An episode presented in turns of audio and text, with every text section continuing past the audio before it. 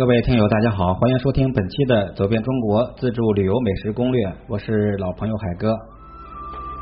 今儿啊，咱们接着来聊全国最热的地方——火焰山。本栏目是海哥在喜马拉雅电台独家签约录制，欢迎收听，禁止任何的侵权行为。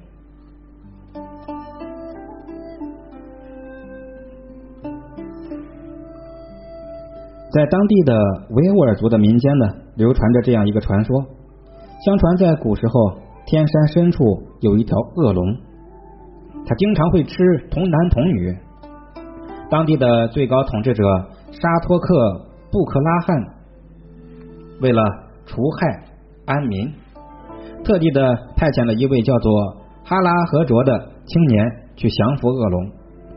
这哈拉和卓手持着宝剑。与恶龙激战了三天三夜，终于在今日的火焰山的位置处斩伤了恶龙。恶龙呢，带着伤口向西逃窜，他的鲜血染红了整座山，于是就变成了今天的火焰山。这些美丽的传说使得火焰山呢更加的神秘和让人感到有吸引力。其实，火焰山是天山东部博格达山坡前山带短小的。一个小皱褶，形成于喜马拉雅山运动期间。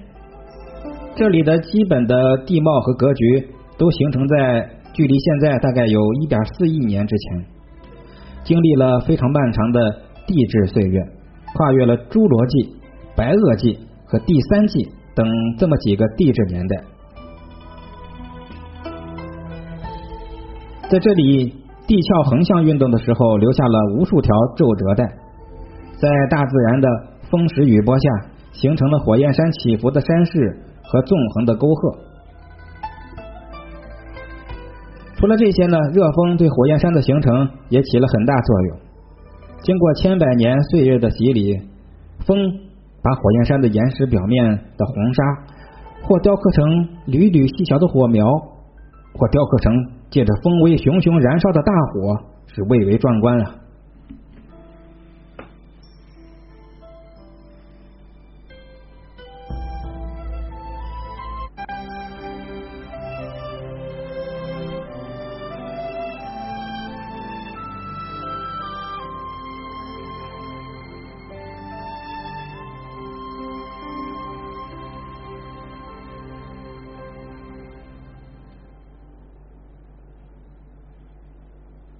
在《西游记》这部名著中，曾经写到，西方的路上呢，有个国家叫做斯哈里国。这个国家呢是日落之处，俗话呢叫做天尽头，所以就是指的这个地方。在天尽头有一座火焰山，无春无秋，四季皆热。那火焰山有八百里火焰，四周寸草不生。若过得山，就是铜脑袋、铁身躯，也就化成汁儿了。这是《西游记》中的描述，说的虽然有些夸张，但是高温和寸草不生却是并不凭空捏造。火焰山当真不愧是全国最热的地方，特别是到了盛夏，山体在炎热的烈日照射下呢，炙热的气流滚滚上升，云烟缭绕，赭红色的这些山体，远看就像烈火在燃烧。最高的气温呢，有时候能达到四十七点多摄氏度，将近四十八了。地表的最高温度在七十摄氏度以上。据说沙窝里面绝对可以烤熟鸡蛋，我也是深信无疑的。难怪诗人陈森说“飞鸟千里不敢来”，就是形容的这个地方。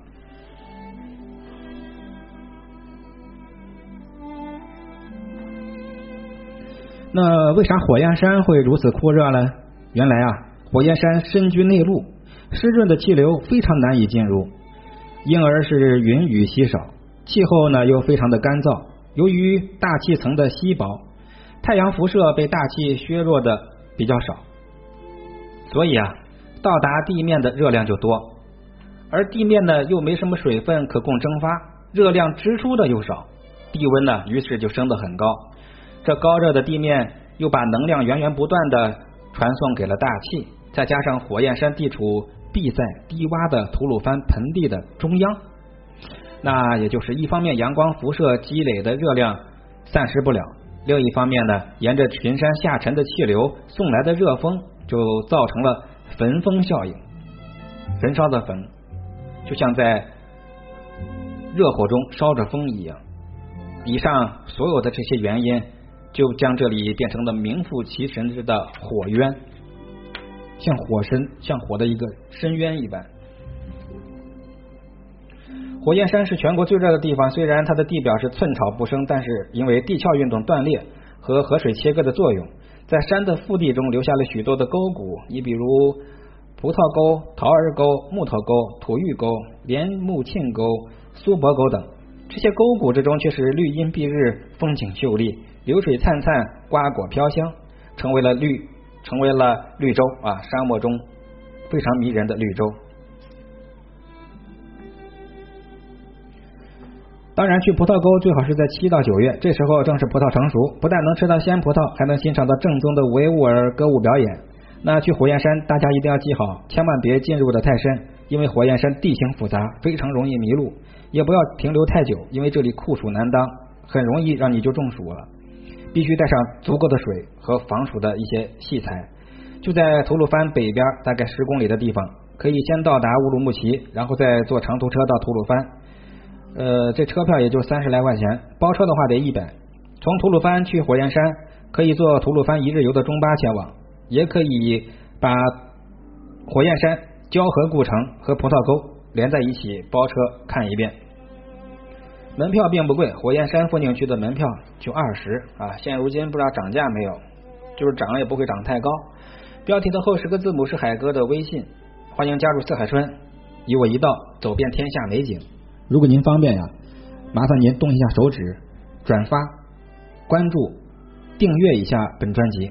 当然，如果能够打赏和点赞，那海哥真的是万分感激。希望您能够让通过您的活动，通过您的小手指啊，这么一动，能让这节目能够可持续的发展下去。因为做全职的公益节目做了两年，实在是无以没有什么特别好的办法。能够再继续坚持下去啊！现在也是到了最关键的时候，希望各位朋友能够一如既往的支持一下海哥，咱们下集来聊天山的冰川。